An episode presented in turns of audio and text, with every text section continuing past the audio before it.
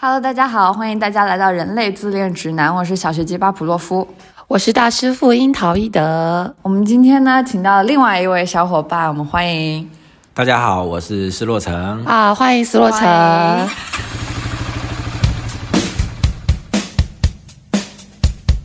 那我今天开车上班，然后就感觉路上特别堵，这就是你今天迟到的原因吗？上班迟到这是一个意外，因为我是新手，开车就得慢一点，得谨慎，是吧？路中间呢，经常那种摩托车飞来飞去的，怪吓人的。哎，最近我倒是有想过要买摩托车，哎，骑上我心爱的小摩托，它永远不会堵车。这么突然，但是我感觉摩托车还挺帅的。我经常在一些社交平台上面看到有骑摩托车的女生，感觉她们就很帅。啊，是啊，是啊，骑机车多帅啊！而且上班也不会堵车，可以早点到公司上班，就不会迟到了。那种轰鸣声真的是很帅啊！那你不去开拖拉机哦？拖拉机也有很多轰鸣声哎。但是我身边有很多朋友都去买了，他们说开起来那种速度感，风驰电掣的感觉真的是太棒了。哎呀，这个在精神分析来看是。阳痿的前兆，哎，呃，不对，不对，不对，应该是阳痿焦虑才对，你看吧，但是很多年轻人也很喜欢啊，你看这个巴甫洛夫也是吧？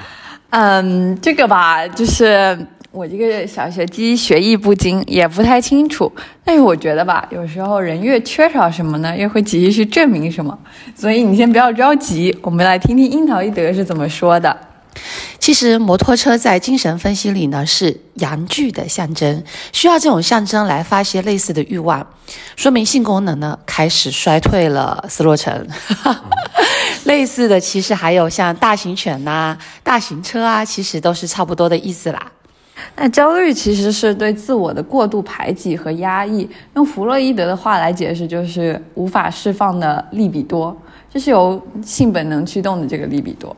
对，其实性和自我是相连接的，特别是对于男性来说，如果今天是胃疼不舒服，或者是长了个痔疮，我相信大家都不会觉得很丢脸吧？但是哪位会自然而随意的告诉别人我阳痿早泄了吗？斯洛成，你会吗？应该不会吧？不会吧？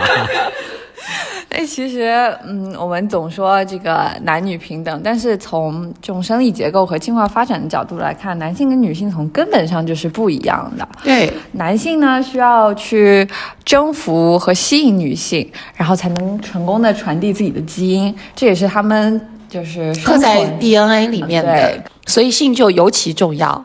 所以我们很少会看到女性会因为有强烈的这种欲望而证明自己这种魅力，哈，其实是很难的。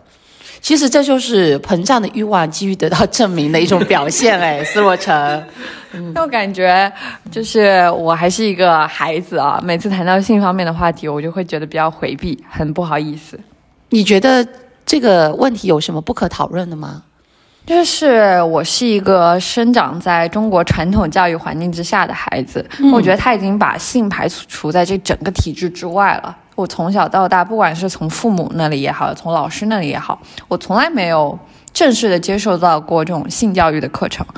然后我其实记记得非常清楚，我在初中的时候，生物书上有一节讲这个男性和女性的，然后那一章就被老师略过了。嗯，然后全班就充满了一些奇奇怪怪这种声音啊。然后我觉得很好奇，你们两个都是有孩子的人了，你们会给你们的孩子进行性教育吗？会啊，我一直都觉得性教育是很重要，而且是不可回避的，是一个人在成长当中呢必须要学习到的知识。我女儿今年才不到五岁哈，我已经告诉她一些比较简单的一些呃性教育的知识，比如说泳衣遮住的地方啊是任何人都不可以碰的，包括爸爸、爷爷、外公都不可以给她洗澡啦或者擦屁股啊等等。苏若成，你家是男孩对吧？你会给他做什么样子的教育？对我家是个小男孩，然后除了，呃，身体发育之类的教育之外呢，我还会特别的跟他说明，不可以伤害别人的身体这件事哦。嗯，不过现在男生也要特别注意保护自己就是了。对，这个也是。嗯，曾经听说过这个问题。啊，我其实前两天去跟我朋友吃饭，然后我的朋友他是一个高中的英语老师，然后他是做班主任的。他说，就是学生遇到什么问题，然后家长就会来找找老师问。然后有一天，就有一个有一个家长来找他问，孩子在家里被发现自慰，这个要怎么办？他是个老师，但是他一下子就懵了，哦然后他也不知道该说什么好。哦，那斯洛城是这里唯一一个男性哈，我就问一下，你对这件事情你会有什么看法呢？我觉得应该还算挺正常的吧。嗯，那人在发展的阶段，不可避免的就是性成熟，这是人类的必经之路吧？有什么可以紧张的？对，其实适度的使用自慰的方式来调节性欲呢，呃，降低这个性的紧张度是一种正常、合理、安全的一种性行为的方式。但是我们从更大的角度来看，自慰所引起的作用呢，更像是为了减压，也就是起到一个自我安慰的一个作用。应该说是减少焦虑，是因为面对了一种未来无法传递 DNA 的焦虑吗？对，其实呢，再小一点的小朋友呢，很多家长也会发现，他们的小朋友会喜欢用手去触碰私处啦。比如说，大概在孩子两到三岁的时候，他们有的时候就会发现，啊、小朋友坐在那个地方看电视或玩玩具，就会去碰自己的私处。那大概率很多时候是无意间的一种触碰，让孩子感觉到了舒适。这种时候呢，是不带任何性幻想的。到了大一点的孩子呢，呃，等到我们的这个性器官逐渐成熟之后呢，自慰呢，也就是一种很正常的一种方式了。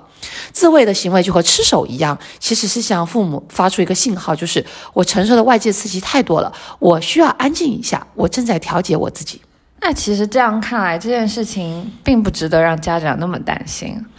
嗯，也不能说完全不担心。如果观察到孩子的手淫频率过高，或者是有因为有自慰需求而回避参加社交活动啊，或者是外界的一些交往时候呢，我们作为父母亲应该对于这种行为给予格外的一个关注。那是一种过度焦虑的传达，对孩子的身体和心理都是一种伤害。所以就是还是回到那个话题，就是性教育这个课程在我们现在这个教育环境里头，其实已经被削弱太多了。所以从我的角度来看，我其实觉得性教育这个东西更应该被教授的是男孩子。因为我作为女生，我非常想保护自己，我也非常渴望保护自己，但是有时候并不是我能，就是它不在我的掌控范围之内。我不是穿的够多，或者我晚上不出门就可以有足够的啊、能量去保护我自己的。对，我明白你所说的这个意思，因为从我们现在的整个中国的。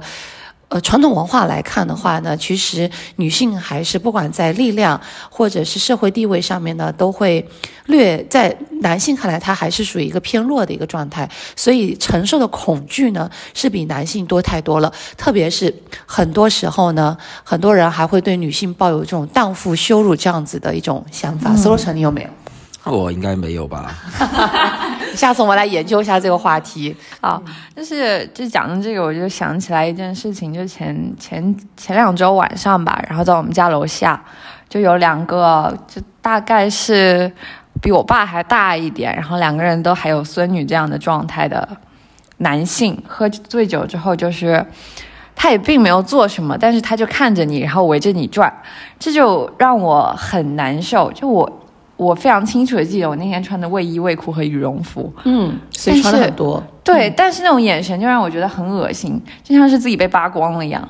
就是这这种可以感觉得到。这种感受是一种非常入侵式的感受，就是我真正意义上体会到了，恐惧，对，非常可怕。嗯，所以说呢，对一个人来说呢，性侵呢远远不只是痛苦的性交这么简单的一种方式，甚至远不只是身体遭受毒打啦，或者是暴力，而是呢伴随着对自我和人格的这种侵害的暴击。那插入式的这种强奸呢，还有一重重击是身体。因为是心灵最后的一个壁垒，就是最基础的一个边界和保护。我们之前有讨论过，人和人之间它会有一个社交距离，嗯，对，大概是在零点七米左右，会让人觉得会比较舒适。所以性侵就意味着这道最后的边界呢，也被也被打破了，而无法再起到一个保护的作用。这在心理意义上呢是非常重的一个创伤，呃，远远的会呃高于比如说你被人打呀，或者这种暴力的这种对待。对，所以其实我们今天聊了非常多的话题，但是我们都在围绕性这个话题发出自己的想法。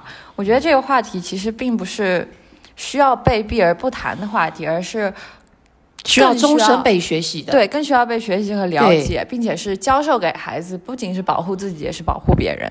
OK，那在我们今天节目的最后呢，我想特别说明一下，我们刚才所说到的玩摩托车和阳痿呢，其实是没有关系的。嗯，只是弗洛伊德这么随口说一说的，弗洛伊德随口说了一句那么而已。那我们今天大概就聊到这儿了，下期自恋指南再见，拜拜。